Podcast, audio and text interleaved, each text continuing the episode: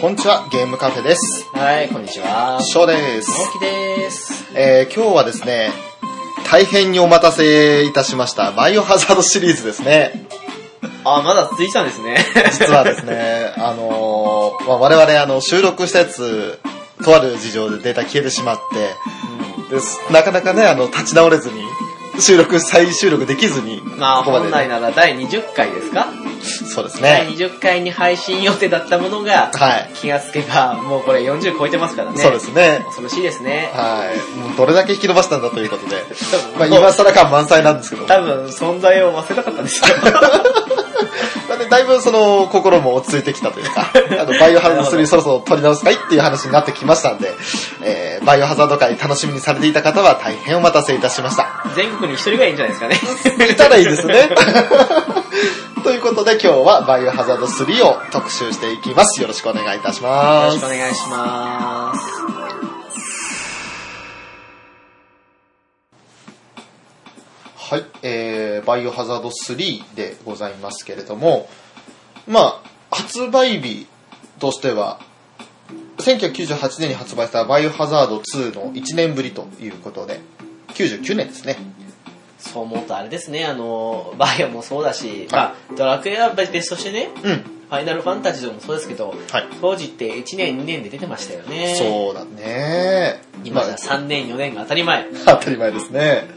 でもまあ、ゲーム全盛期っていうこともあって、すごい熱があった時期じゃないですか、当時って。なんでしょうね、あのー、それこそあのー、前の、まあ、結構前かもしれないですけど、うんちょっと前かな。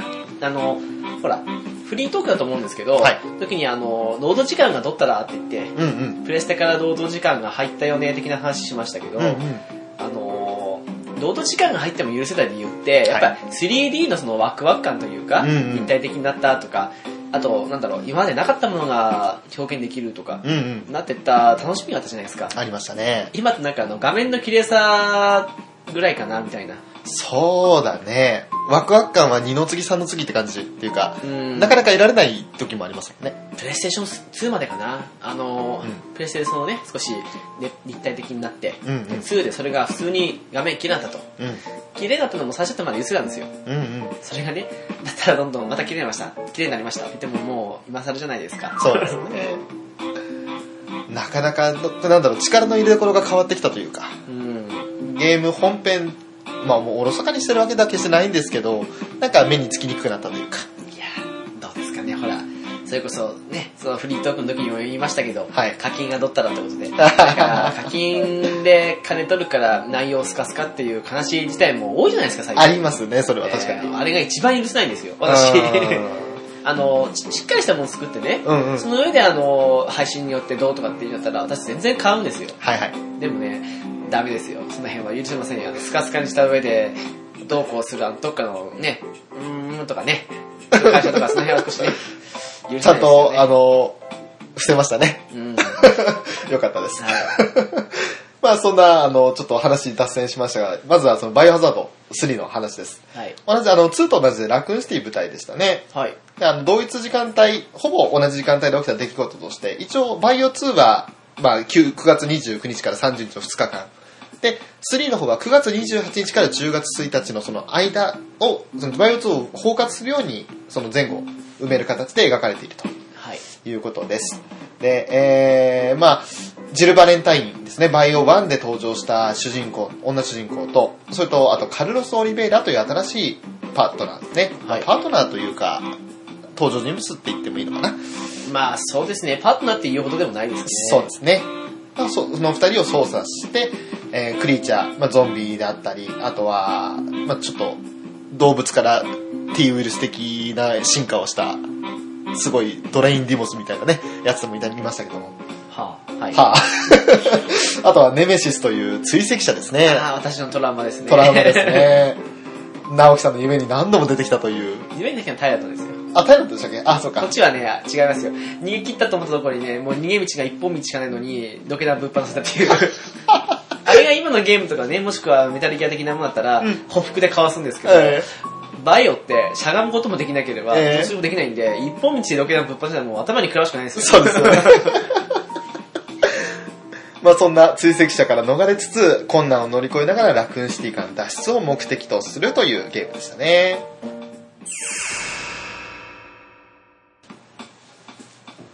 えー、そんなバイオ3のストーリーですが、まずあの、バイオ1から続いてます、ラクーンシティが舞台ですけれども、そのラクーンシティで発生した洋館事件ですね、1は。 まあですね。はい。で、それで、その、そこに、マラクン試験に所属する特殊部隊のスターズが投入されて、洋館事件自体は解決しましたと。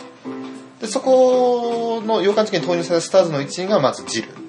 で、まあ、他に、この作品では出てきませんが、クリスとか、他にもいるんですけど、一応その生き残った隊員たちは、元凶たる、えーまあ、アンブレラですね、製薬会社アンブレラの悪行を暴こうと活動を続けていたんですが、真相が世間に公表されることはなく、まあ、警察組織、そしてラクーンシティ自体がアンブレラと癒着しているということも、誰も信じようとしなかったと。あのースターズの生き残りって、はい結局、まあ、この時で生き残ってるのって、うん。えっ、と、クリスとジルと、まあ、この二人がバンの主人公ですけど、はいと、あと他には、あのーレベッカ、はい。あと、バリー。バリーですね。はいと、あと、ヘリの操縦士の、あ、はい。えっ、と、なんだっけ、えっ、と、名前わかんないですね。 ブラッドでしたっけブラッドでしたっけあ、そうだ、ブラッドですね。そうですよね。あのはいまあ、まあ、その彼はこの3で下の目なんですけど、えまあ、その5人かなーそうですね、はい。その5人とも全員このアバコート活動したんでしたっけそれとも、あの、某ヘリのパイロットだけは違ったんでしたっけもうヘリのパイロットだけは、なんか、もう疲れ切ってる感じだったんですよね。いろんな意味で、彼ねでし。たっけね。はいじゃあ結局その、ワンの主人公2人と、それぞれのあの、主人公として進んだ場合のパートナーであるバリーとレベッカの2人の4人ですか。はい、そうですね。結局、あれですよね。なんだろう。まあ、クリスなんかはね、うんうん一番最多ですよね。そうですね。 1とコードベロニカと、あと5と6ですか。7も出るって予定でしたっけそれはちょっとわかんないですね。ただ、だとりあえず今のところその6まではなんかね、出てます出てね。ますよね。だんだんあの姿形変わってくるんですよね。 ゴリラ化してきて。そう。あ、あと忘れました。あの、リベレーションズの1も出てましたね。あ、出てましたね。で、ジルは1、3、そして5はまあ主人公じゃないんですけど、いるっていうのと、うんあとまあリベレーションズですか。そうですね。バリーがあれですよね、あの、うんまあ今回の一番今と形しいのかなリベレーションズリベレーションズ2。はい。あれで操作キャラとして久しぶりに復活しましたけど、操作キャラとしては、あと、ゲームボーイありましたゲーよムボね。ーイですよね。それだけですもんね。でしかないですよね。まあ、そう。これでは操作できないですもんね。今までは。うん。っていうふうに考えるとなかなかあれですよね。ねレベッカだって次あの HD 版出ますけど、ゼロで主人公使います、そうで。すね。まあ、そんなスターズ生き残り一応、まあ、4人、5人ですね、いるということなんですけど、一応その、まあ、癒着してるだと。あの、アンブレラ自体がもうすごい、根が深いということが分かったので、まあ、そのラクーンシティに見切りをつけて、それぞれその独自の捜査を行うために、アンブレラの本社があるヨーロッパへ、長期休暇と偽って旅立っていたと。うん。ただその中、ジルバイ隊だけは、そのアンブレラの研究所を調査するために街で潜伏していたんですけれども、まあ、洋館事件から2ヶ月後、1998年の9月28日に、アンブレラの内乱で地下研究施設から生物液の T ウイルスが流出したことによって、街全域に及ぶ大規模なバイオハザードに巻き込まれてしまったという状況ですね。そこから、あの、話が始まると。あ、あれ夏だったんですね、ワンの舞台の時って7月だったんですね、あれ。そうなんですね。嫌ですね、暑い中ね。でも考えてみれば、それみんな半袖でしたよね。 ああ、そうですね。ねう今思えばそうだなと。バリーとか肩まくりしてましたよね。ん。でも9月の終わりにしては随分この3のジルってカジュアル的で寒い格好しますよね。なんかワンの頃よりむしろ寒いじゃないかみたい な。あー、そうですね。ちょっと夏も終わりかけなのにすごい、あのー肌露出してるというか。あれですかね、それはあのやっぱり北海道に住んでる我々の感覚としてはそうだからなんでだかすねら。 別にあのね、東京だとか、その辺に住んでらっしゃる方からしたら、別に9月の終わりならそれでいいんじゃないみたいな感じで思うんですか ね。かもしれないですね。我々はもう長袖長ズボンじゃないと無理だってそうでいすう。ね。まあ、それそれ寒がりですし。まあ、ええアメリカですから、一応舞台はね。 そうですね。まあ結局その交通網が断たれて、ラクーン試験も崩壊し、そして市民が次々とゾンビ化していく中で、地獄と化した街からの脱出を試みるというのがストーリーの根幹ですね。まあ結局その、なんその街から脱出しようとしてる中で、まあ恐ろしい生物兵器が投入されるんですけど、えー、まあスターズを抹殺するために追跡者、さっき言ったネメシスですえね。ええこれを街にアンブレラは送り込むと。で、あの、ストールズみたいな感じの声を出しながら迫ってくるわけですよ。はい、本日も本当にありがとうございます。はい、ありがとうございます。あざーす。あれはね、あの、真似しましたよ、俺。なんか、ちその当 時。えー引くわ、ごめんなさい、引くわと言いながら私、バイオ1の頃にあの、クリスのやたらあの、構えるのが早いあの、銃の構え。あれ、真似しましたわ。 そっちの方が引くわ。まだ幼かったからね。えー まあ結局その追跡者の手から逃れるために、えーまあ、さっき言ったカルロス・オリベイラといううんパートナーじゃないですけど登場人物ですね。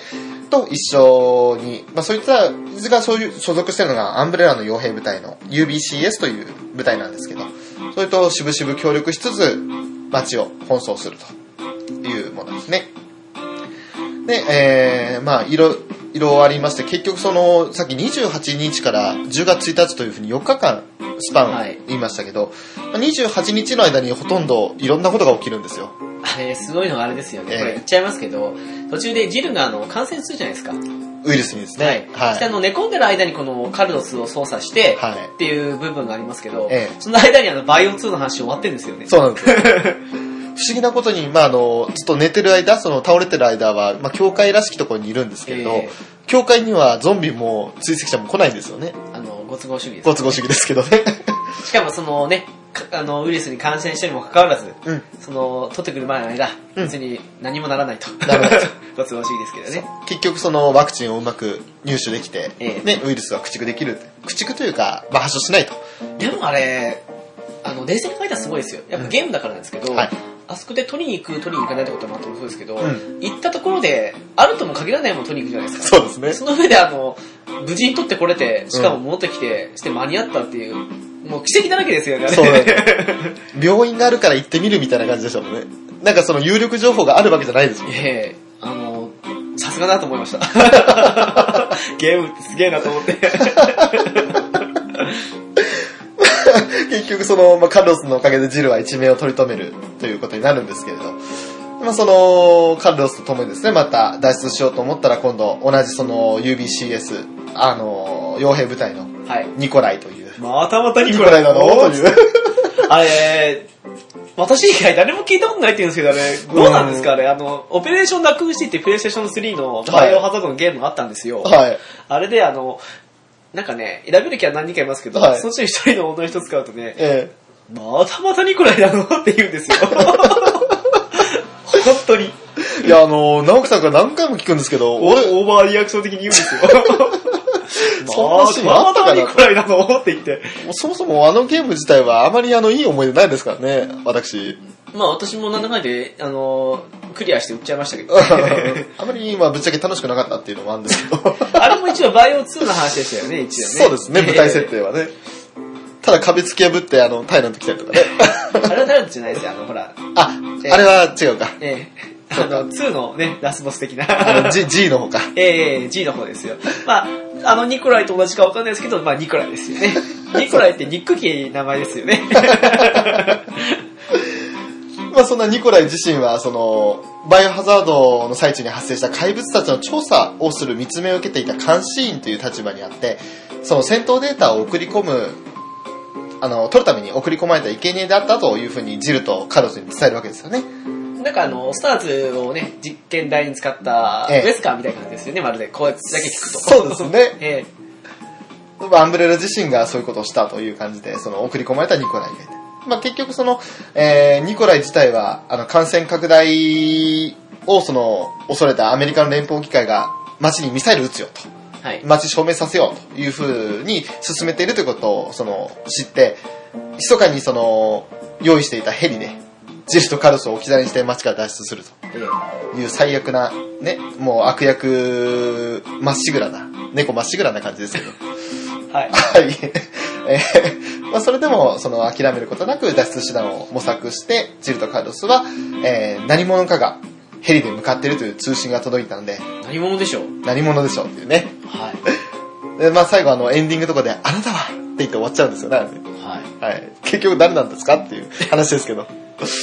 あれは、誰なんですか、ナオキさん。いやー、すいません、私、散々やった割にはエンディング覚えてないですね。あーそうですかバイオハザードのエンディングって結構あっさりしてないですか。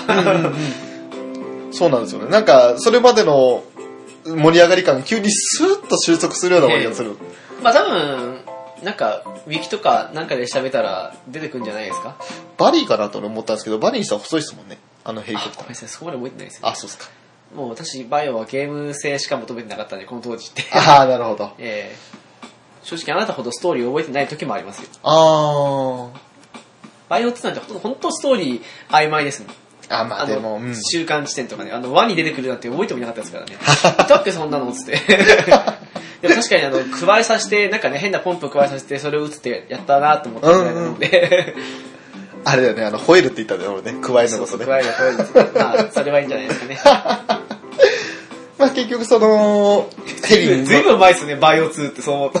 そうですね。そうですよね初出場前ですよ、だっえて。ー、びっくりしますね。もうそれは皆さん忘れます忘れよ。ますよこいつらバイオのやってたみたいな。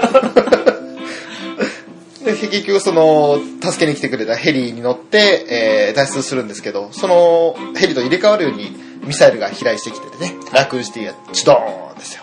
まあ、ほら、お約束ですよ。お約束ですね。あの、アクション映画で、あの、爆発する瞬間に飛べば助かると同じ波にお約束です よ。飛べみたいな。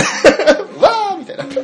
波に、あの、脱出した瞬、脱出した瞬間にミサイルってのもこれお約束お約束ですねミ。サイル、おは、なんか爆弾みたいな。その凄惨な光景を見つめながら、ジルはアンブレラの反撃の決意を固めるのであった。終わりとはーい、。いうそうですね。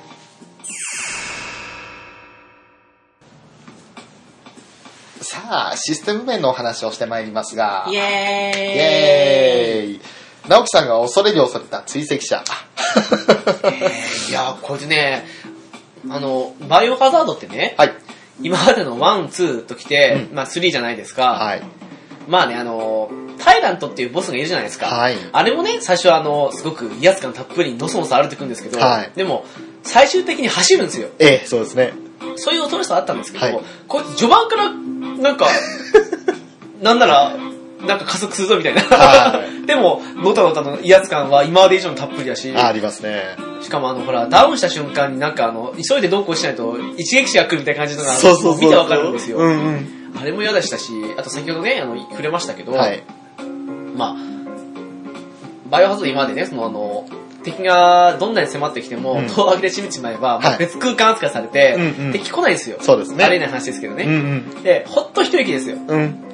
ふぅーと思って、とあるシーンで、あの、まあ、金網が横にあって、はい一直線の場所があるんですよ。うん一直線の先に、あの、まあ、飛び立って、うん。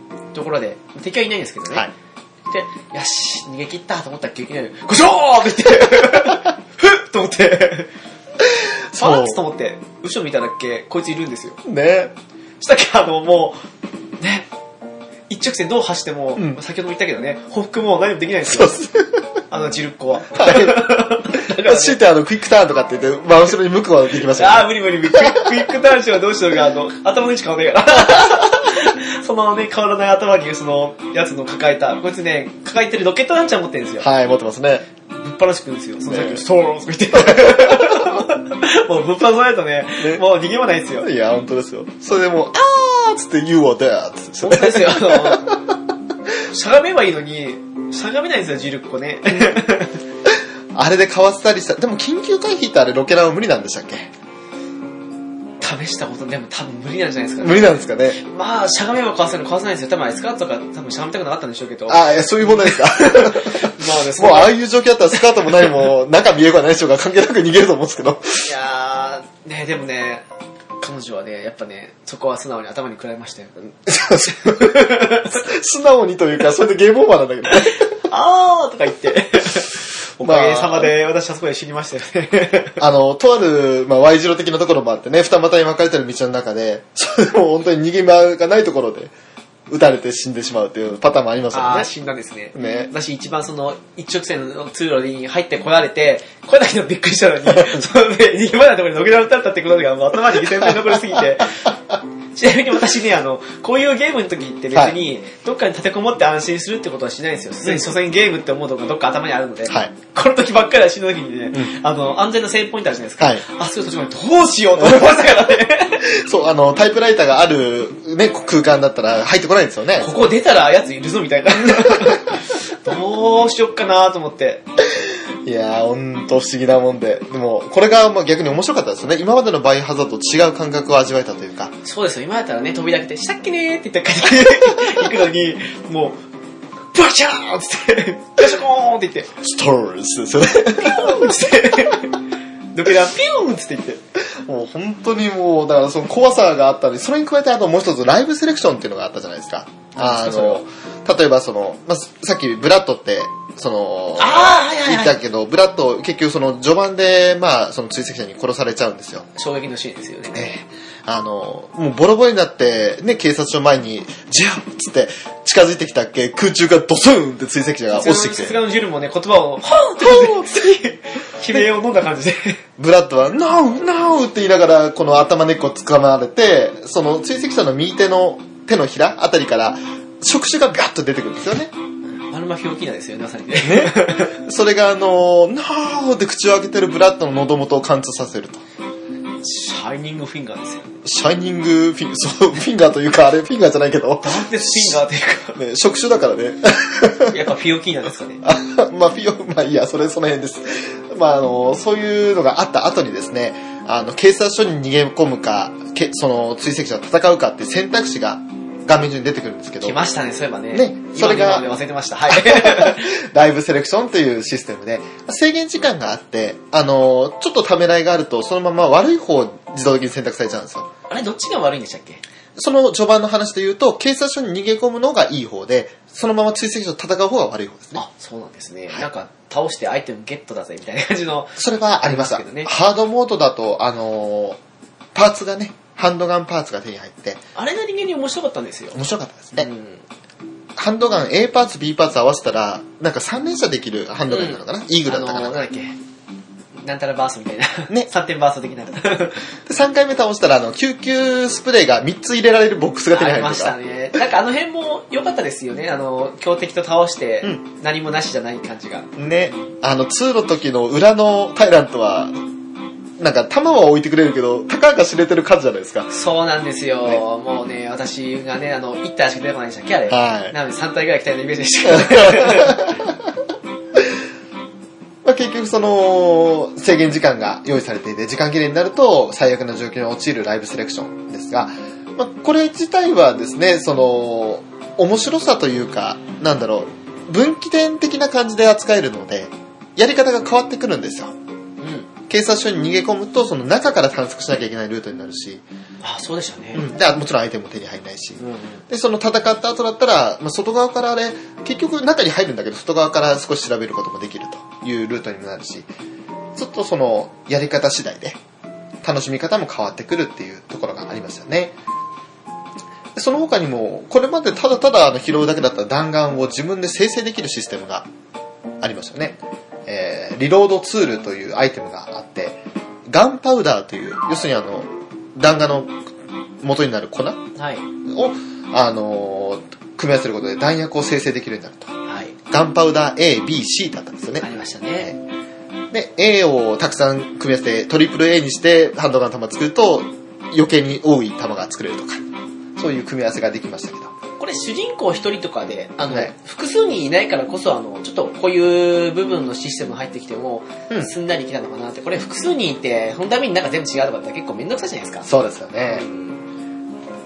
なかなか。あ、別にバイオシックス実ってわけじゃないです。私ま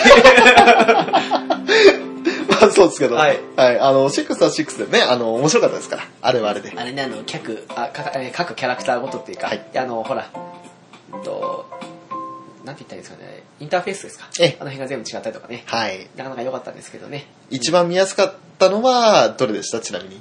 もう覚えてないけど、多分、シェリーとかあの辺じゃないですかね。あ、ジェイク・シェリー。うん、多分ね。あれなんか一番かっこよかったですね、確かにね。確かね。一番あのクリスとあれはちょっと見づらかったしストーリー的にも残念だったけど、どう、どうか な。まあ、それはおいおいですねうん、なんで私あの時ね、あの、まあ仕方ないですよ、キャラのせいでね。ええあの私本来スナイパー役のはずなのになぜか私前線行きました からね。粘っていくいつもいつも経ってもスナイプが来ないぞっつ って。援護来ないぞ、どうやって来るんだっつって。 私必死に頑張りました。うんそして前線しました。はいまあ無理でしたよ。なんかバラチンみたいな言い方しましたね すごい懐かしいですね まあ必死に探しました ね。見つかりましたって。まああのその他にもあの謎解きですねあのシリーズ恒例のといいますかいや、や特っにぱりそうですよ。バイオハザードってのは謎解きですよ。そうですね。えー本来ね。今回であればあの発電所のパネル操作とかも全部あの謎解きランダムになってて、 ああ、なるほどね。ね、あの、その都度やるたんびに番号変わったりだとかうん。しましたね。そうですよ。2週目やるときに全部番号知ってんだよ、みたいな感じで。 あれ違うぞ、つって。まあ、基本的な解放としては、その解き方としては同じなんですけど、まあ、でも答えがランダムになっていたり、あと、まあ、アイテムの配置が違っていたりということもあって、多少難易度に変化があると。うんうん。ね、ここにあったはずのアイテムがありませんよっていうのは、この3から導入されましたね。はい。あと、階段の上り下り、今まではその階段の前行って決定ボタンを押したら、トットットットって歩く、その、ムービーが流れてそうで、すね2階に上がったりしたんですけど、無敵時間発生ですから 無。敵時間あの、です。昇竜拳の出始めみたいなもん ですよ。でもね、もうあれですよ、あの、下にね、どんなに、わーって、ガーって引き下できても、うんあの、冷静に、とっとっとっとあってやってると、食らってないんですよね。それも良かったんですけど、それがなくなって、階段上り下りも手動化になった、はいその影響かなんか知りませんが、敵も自由に階段上り下りそうしてなくんるんでですすよ。へね。ーへーへーへーだから、あの、バイオ2でも出てきたあの、警察署内の階段はい。の登った時に、これで安心だと思って登ったっけ普通にゾンビを追ってきましたからね。ああ、ああ、と思って。 マジかって。でもそれ以来、あの、まあ、一部の作品を除いて、その階段上り下りっていうのが普通になりましたよ ね。確か H HD 版のバイオ1は、普通だった、普通ってあの、うんなんだろう、普通に手動だった気がしたかな。あそれこそなあるの、近年のあの、自由な操作っていうか、うんあの、ラジコン操作じゃないタイプにしても、うん普通に登れたはずだったけど、すいません、やったの去年以来なんで、 もう、曖昧ですけど、すっかり忘れてしまってます。えーもう ね、えあとさっきあの、追跡者の話の時にちらっと言いましたクイックターンですね。あの、素早く180度回転するっていう、振り向くっていうー、アマクルシサョンですね。イルーレットですね。うんうんうん、ボールないけど、ないですそねうかな。ただあれですよでもあれ、360度回転して、ま、前向かね。マルセイユルーレットって。うん、まあ、使う人によってというかね。まあ、俺が使ったら、あの、マルセイユルーレット途中でボール乗っかって、俺転びますけど。ボールの上で一回ですかして、あの、着地というか、地面にお尻からついた後にまた一回転と。お、すごいですね、それ。すごいっすねなんか逆にアクロバティックですよね、すごく。なんかの技にありそうですよね。でもこのクイックターンは、あの、のその他の後のシリーズでも当たり前に出てきて、今やこれないと辛いですからね。そうですね。まあ、あれですよね。真後ろに向くときに、今だったら一回かの、ぐるーって、そうってたのが、うん一緒にして、くるっと。これであの、キビスを返すという言葉通りというか、すぐ、はいあ、敵がいた、ちょっとまずいと思って戻ることが楽になりますよね。いちいちその場でぐるーってね。そう、とっとっとっとってこう180度回転してる。あの、ずーっと十字キー左右押しっぱなしにしななんくていいかあの、運動会のあの、公式みたいですよ ね。回れ、右とか言って。一二一二みたいなね。 そその場でずっと足踏みして、その場であのくるって横向く とか、そういう感じで全体止まれみ たいな。止まったら死にますみたいな。でまあ、そんなクイックターンが導入されて、あともう一つその緊急回避ですね。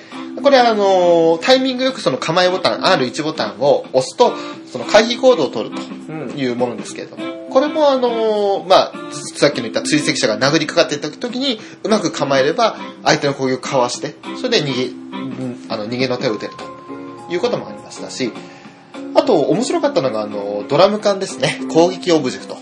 はい。ここから導入されたんですけど、まあ、可燃性のものが入ってるドラム缶などに、そのハンドガンを打ち込むと爆発すると。で、それで攻撃オプションとして使えるというものが入ってます確かにね、あのー、なんか、空のマガジンポンと投げて、なんだって、あの時ところにラロケ弾とかグレ弾打って、あの、そこでドラム缶いたら、バーンですからね。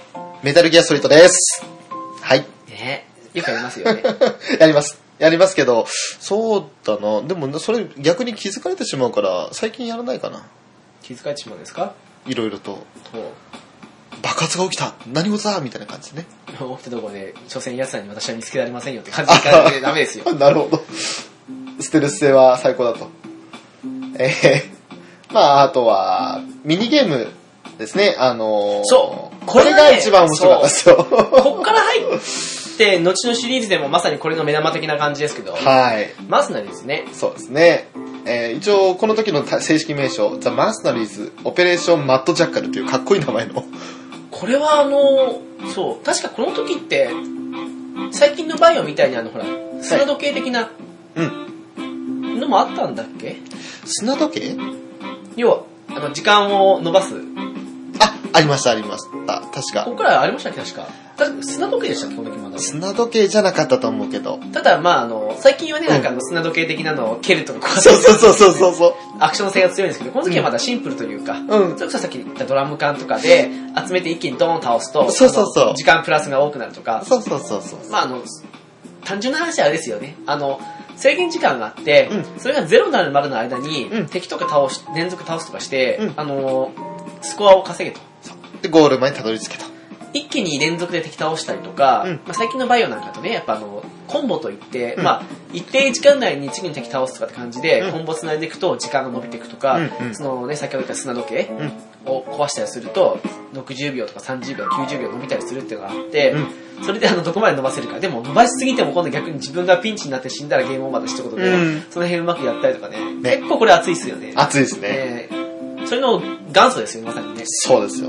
これ、正直本編よりもこっちの方が楽しかったです。わかります。まあ、それも含めてあと、主人公はね、はいあの、2と違って1人しかいない。あわ1と違ってもか。うん。 1人しかいないけど、はいまあ、ジルが好きだったのもあって、うんあとその1人な分、結構内容濃くなってたので、うんうんその濃さと、あとこのマースナリズムもあったおかげで、私、やっぱり PS ランキングかなんかの時にも会議に行った上に、あと、多分自分のベスト20の時も上げたと思うんですけど、バイオ3が一番 PS のバイオで好きなんですよ。うんうん。のは理由としてはやっぱこれもあるのも大きいですね、やっぱりですね。ねえ。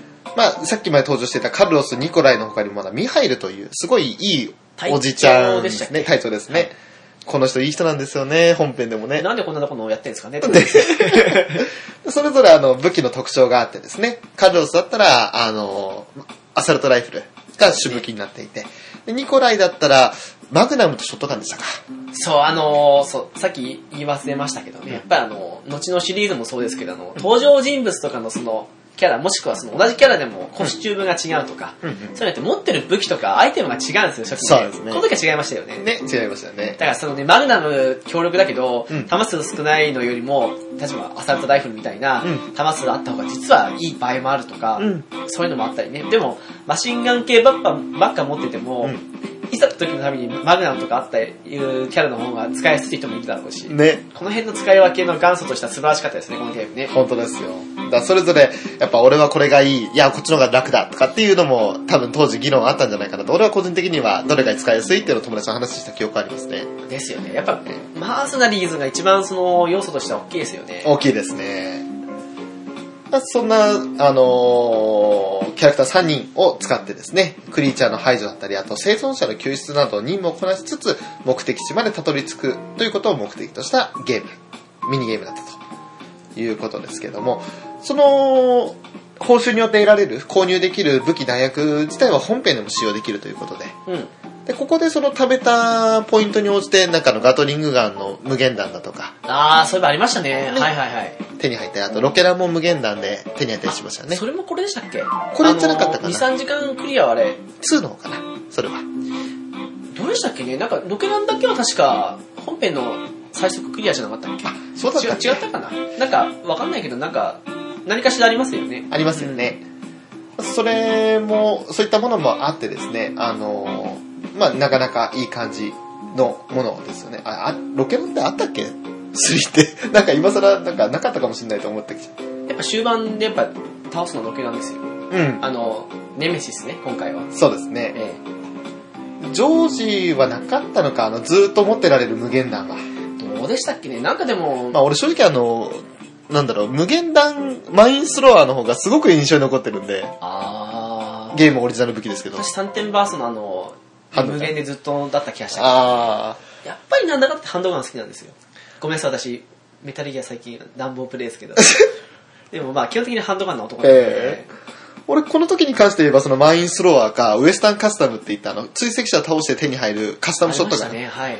あの、すごい軽いショットガン、うんね、総動されたショットガンで、あの、パンパンパンパンって打てあの、る。くるくる、そう。くるくる回る的な感じなんかどっかのアーバインみたいな打ち方できるやつですよね。あ、あなた最近そうですもんね。ね FFRK でアーバインの武器たくさん当たりましたよ。えびっくりす、すげえって感じですよね。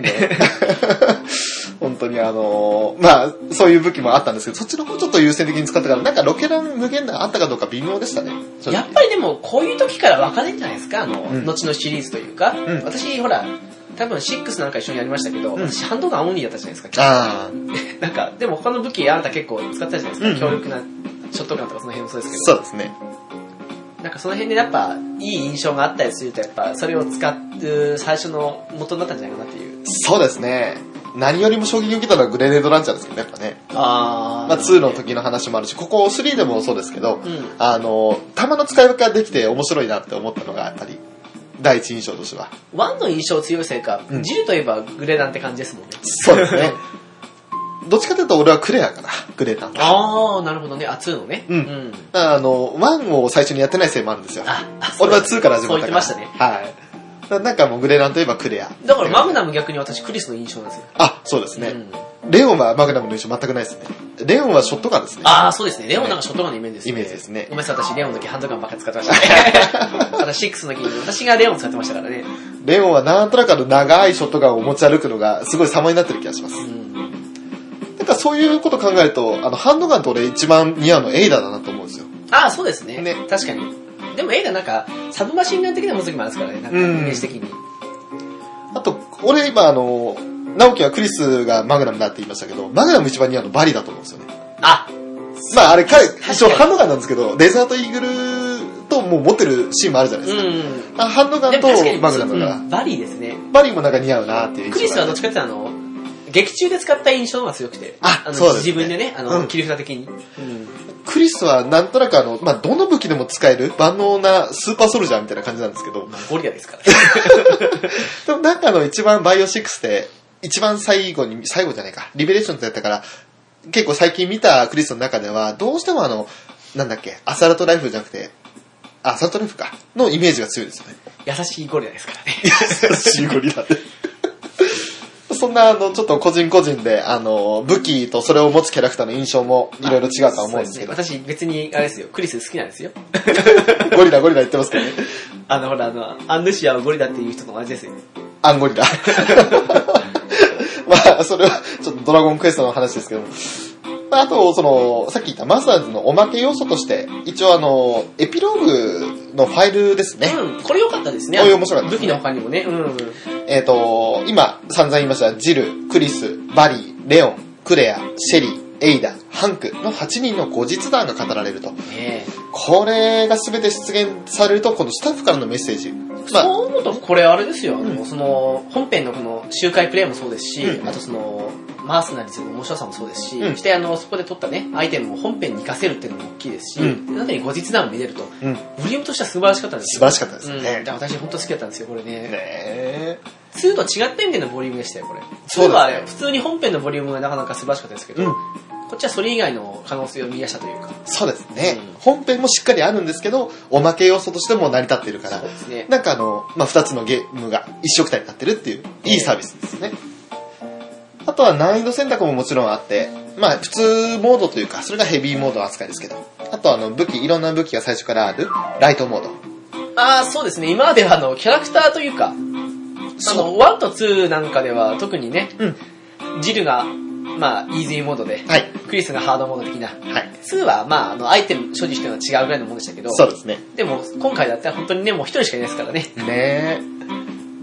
あとは、まあ、そんな言葉って簡単、あの、緊急回避も自動で発動するってのもそれもありましたね、ライトモードね。ああ、そうなんですね。ね、俺一回だけやったけど、多分あの、らその緊急回避を覚える前の段階でもうヘビーモードに移ったんで、あら、なんか、大東ユーユーザーっていうか、大大東モード大好きなあなたにしては珍しいというか、あの、最初ヘビーって言葉聞いたから、ビビったんですけど、思えばそのライトとヘビーの間にノーマルねえなと思って、はい。だからじゃあヘビーモードやってみるかって、警察署着く前あたりに切り替えたはずですね、当時。まあ、普通シリーズ経験者でいきなり大とかやる人ってなかなかいないと思うんですけど。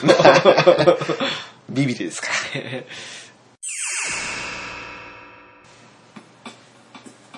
まあ、あのこんな感じでシステムや話してきましたけれども、 はい、いやー、なかなか良かったですよね、3ってね。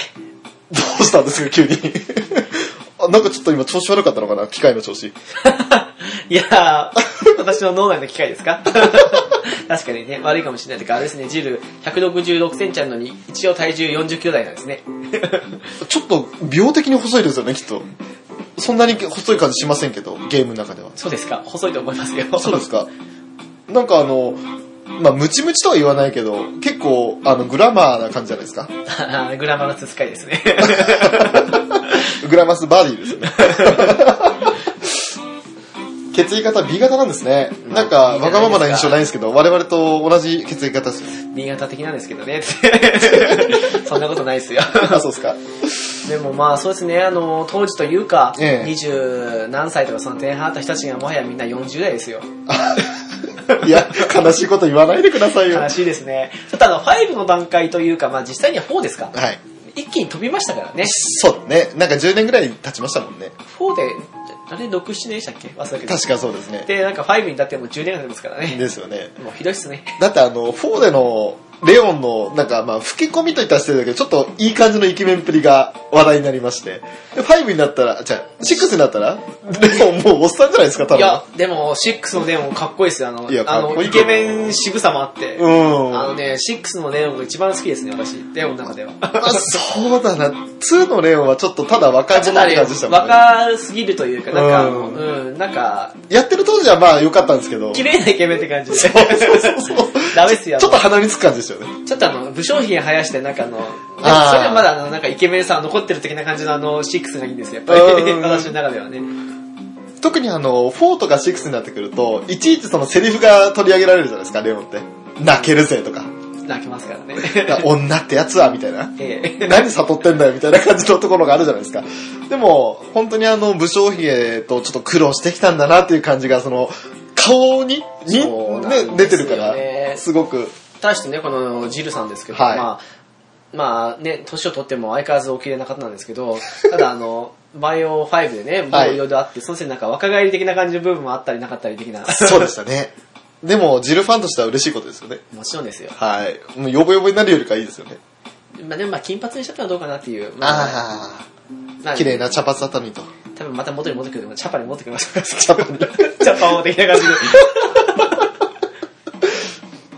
結局その他のシリーズでは出てこないんですけどカルロスってどうなっちゃったんですかねあの後ねノベカルですか違いますよ まあでもなんかロベカルの正式名称の中にオリベイラとあったような気がしますけど まあでもね、カルロスは多分、でもね、あの、バリーほどははい重要でもないじゃないですか。そうですそんねなバリーですらあんまり出なかったっていうか、近年やっとできた感じですけど。そうですねそこないともう、彼は、なかったことでもいいんじゃないですかね。 まあちょっと一時同じ危険な街から脱出するために協力した程度でてかもう、言っちゃなんですけど、最近のバイオシリーズどんどん行き過ぎてる感もあって、うんなんかあの、こんな誰も彼もあの、対応できんだったら、なんかこいつらもっとできんじゃないかって感じのあるじゃないですか。ああ なんか誰もあの場所に放り込まれても脱出できんじゃないのみたいな。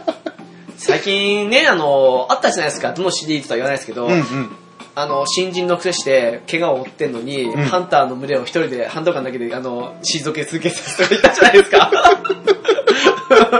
割と最近のシリーズの割と最近ですねビルの中で。ええ まああのうん誰とはね言わないけど、うん、あのね、割とここ数年のうちに出たやつで、いナンバリングじゃないですけど、ええあったじゃないですか。はいなんかね、どんどんどんどんね、なんかあの、ゾンビにすらやられた隊員たちみたい な、なってきますよね。そうですよねその間悲しいのはあれですよ。うんこれのラスボスであって、はいあと、序盤からね、さっき出てきてますけど、あのはいネメシス、追跡者ですけど、ええ彼ね、6で、雑魚的とは言わないですけど、中ボス的な感じで戦うんですよ。ああそうでしたっけその時に少しね、がっかりしたんですよね。あーあのなんか、割と、まあ、中ボス的な感じの強さではあったんですけど、うんうんなんかこんなあっさりかよ、みたいな感じでね、思っちゃって、ううんん、なんか、がっかりというか、 残念だなって。タイラントもね、なんかあの先ほど、オペラクで話しましたけど、うんオペレーションナックルシティ。うんあれで、なんかトロフィーとかでね、うんタイラント何体倒したらトロフィーとかあるんですけど、うん終盤、タイラント祭りなんですよ。そうですねええ これでいいのか、タイラントみたいな。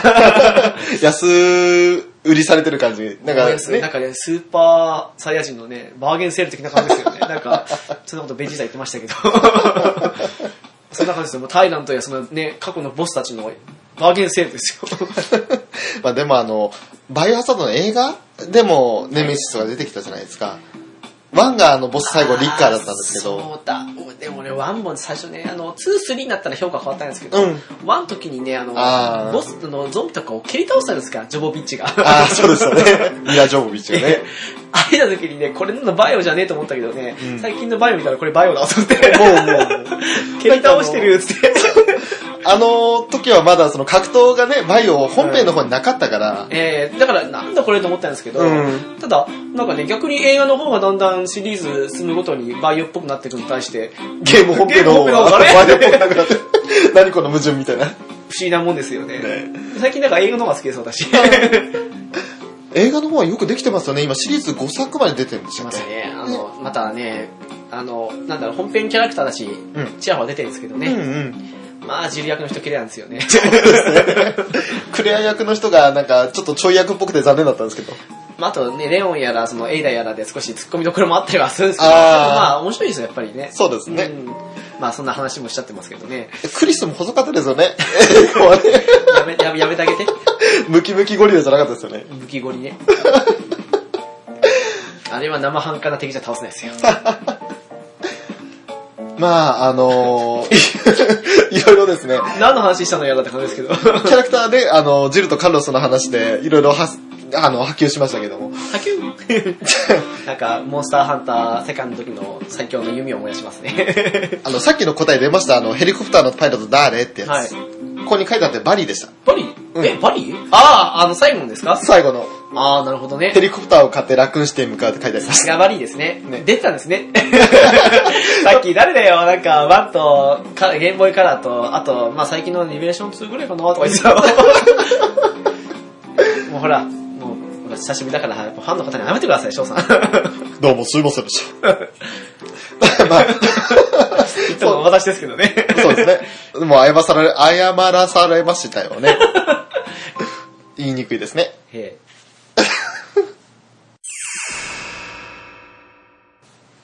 え まあそんなね、困難から立ち直れない翔さんですけど。はい。まあ、混乱してんのかなわかんないけど。まあ、あの、うん、そういうことですよ。混乱して ますね天。使の鈴いりますか 天使の鈴じゃ治らないかな。多分ね。ドラクエネタですね。毒針ちょっと、どっか吸収ダメですよ。ダメですよ。 あなただったら結構当たりどころ良くて、多分、メタルギアでヘッドショットするために一撃で毒針効くんじゃないですかねね何言ってるか全然わかんないですよね。え。うん。まあそんな、あの、バイオハザード会でございましたけれども、お久しぶりのバイオハザード会いかがでしたでしょうかと。相変わらず内容薄いなぁと思って。いや、あのね、薄いなぁ。今まではその薄さをあの、クリーチャー紹介でごまかしてましたけど、ええで、今回クリーチャー紹介、多分一番つまんないだろうということで、あと武器紹介。うーん、そうっすね、あれ、面白いのかなみたいな。 あの、正直、自分たちで聞いてても、ここいらねえだよなっていうところですよね、あれね。あの、ひまだ、一桁台の頃の過ちというか。そうですね。いろいろあの、模索してて、いい意味で、あの、まだ勉強中だったと。ほら、もうなんでかんないって回数重ねてますから。はい。もうね、そろそろ自覚持たないと、もう初心者はマーク挟んでですよ。そうなんですね。ええなんか、そういう意識を持ってくると、だんだんめんどくさくなりそうな気がしますけど ね。気楽にやるのが、このモットーじゃなかったでしたっけ気楽と初心者は違うよ。 初心忘れるべきかとか言うけど、そんなレベルじゃないですよ。 そんなもんですかわかんないですけどね。わかんねえんだ。えー、適当だな、本当に。多分あれですよ、あのね、キリのいい回終わったら、また初心にリセット ですよ。はい、第51回目です。なんか妙にこいつはきょん緊張してるな、み たいな。初めて撮るのかな、みたいな。 いや、それもある意味面白いかもしれないですけどね。やめてください。はい、えー、では、まあ今回はこんな感じで、ちょっと短くなりますけれども、バイオハザード3回。短くないですよ。大丈夫ですよ。自信持って。だってあなた、あの、今一応これ、今50分ですけど、はいあのー、今までね、1時間半とかザラだったじゃないですか。気のせい、気のせい。はいだから50分ってちょっと短く感じるのは不思議なもんですね。いや、そんなことないですよ。基本的にこんなもんですよ、普通ならね。ちょっとちょ最近調子に乗りすぎたっていうか。ラジオっていいもんですね。っていうね。 はい。はい。ゲームカフェですが、この番組はゲームやアニメを中心に、ノンジャンルに気楽にゆるーく話すポッドキャストです。はい。ホームページは http コロンスラッシュスラッシュゲームカフェ .caesar.net です。メールアドレスですが、ゲームカフェアットマーク、アウトロックドット JP です。ツイッター ID ですが、ゲームカフェ01になります。お便り、リクエストなど随時お待ちしております。また、ハッシュタグを作っております。えー、シャープゲームカフェですね。えゲームカフェというタイトルには波線がありますけれど、そこがちょっと文字として認識されませんので、それを除いてゲームカフェになっています。はい。はい。こちらをつけてツイートしていただけると、われた私たち大喜びですということで。喜びですね。はい。 ちょっとここはね、あのーあまり多用してはいけない、あのー秘密基地さあん のーあまり、パクリする人いけないと思い ますよ。はい、そうですね。てか、あなたですよ、ずっとパクってんの。ただでさえね、か、かぶりまくってんですから。なんかね、2かぶり、3かぶりぐらいしてますからね。そう、ナオキさんとナオキングさんとにもありましたもんね。ちょっとね、あはいの、そろそろお便り、まあ、自重しようかな っていう。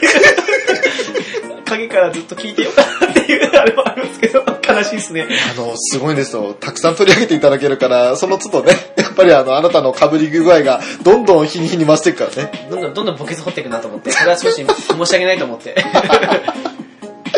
まあでも楽しい思いさせていただいていて、本当にあの、ありがたいです。な、そんなゲームカフェでございました。今回バイオハザード3回、本当に久々のバイオハザード回ということで、次は一応コードベロニカですか半年後ですかね。すっげえ、バイオハザードやる気ないな、俺らって感じですよね。 だって、あれじゃないですか、次あの、ほら、今度、オリジンとか行って、あすでに出ているバイオハザードの HD 版あ、はい。と、あとあの、えー、バイオハザードゼロのうん HD 版出ますけど、はい翔さん買うのって言ったら、なんか、バイオハザードぐらいしかまるで、あれだとか言ってたはずなのに、んん買わねえよ、みた いな。えーと思って。あの、ハードがあったら別ですよ。プレイステーション4であったり、Xbox あ、あるじゃないですか、ハード。 3じゃないですか。しかもご丁寧にあれ単体で安く買えるじゃないですか。知ってますかあれ、プレイステーション4だとね、あれ単体売りしないですよ。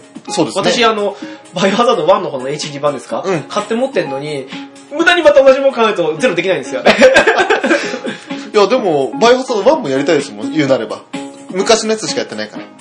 あー、あのー、キューブの方やってないんですね。やってないですあーなるほどね。だからだから私あの、分かってる分かってる、ここがこうだろって言って、俺違う場所で戦になりますよ、多分。 あと、サラも戦ってみたいですよね。サラサラっていう登場人物というか、ゾンビいるじゃないですあれサラでしたっけか。違ったっけなんか違った気がしたな。名前違うのかななんだっけ、なんか、要するに、レッドクリムゾンとかのゾ新しいゾンビも戦いたいし。なんだっけな、なんか、私分からずに1周目に全ての弾費やして、打ちまくったけど知らなかったんですよ。そうリサだ。あ、リサかリサだ。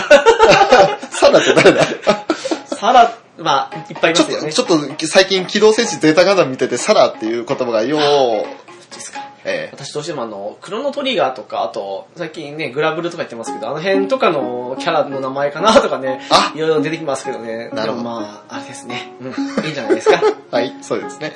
はい、はい、えーそういう感じそうですで。ね。うん、翔さんはバイオハザードゼロやらないので、バイオハザードはベロ,、えーベロニカで終わり ですと。ベロニカだと4とかはやっていかないですかこうも続くらしいです。よかった です。よ ?5、6はできますよ。かったです。じゃあゼロだけなしということで。ゼロはだって直樹さんの独壇場 ですよ。いや、あんまり覚えて ないですあなんだそ。れなんかアイテムボックスないからその辺に置けたってだけ覚えてますけどね。ああ、なるほど。すっげえ薄い。じゃあゼロは取り上げられないかもしれないですね。 いや、多分頑張り ますよ。まあ、そんな感じでございます。今回は、えー、バイオハザード3特集、 2回目ということで。はい。再録です。まあ、なんとか、あの、楽しくできましたね。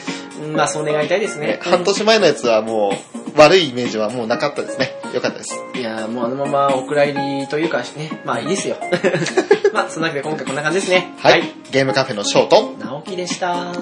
ありがとうございました。次回もよろしくお願いします。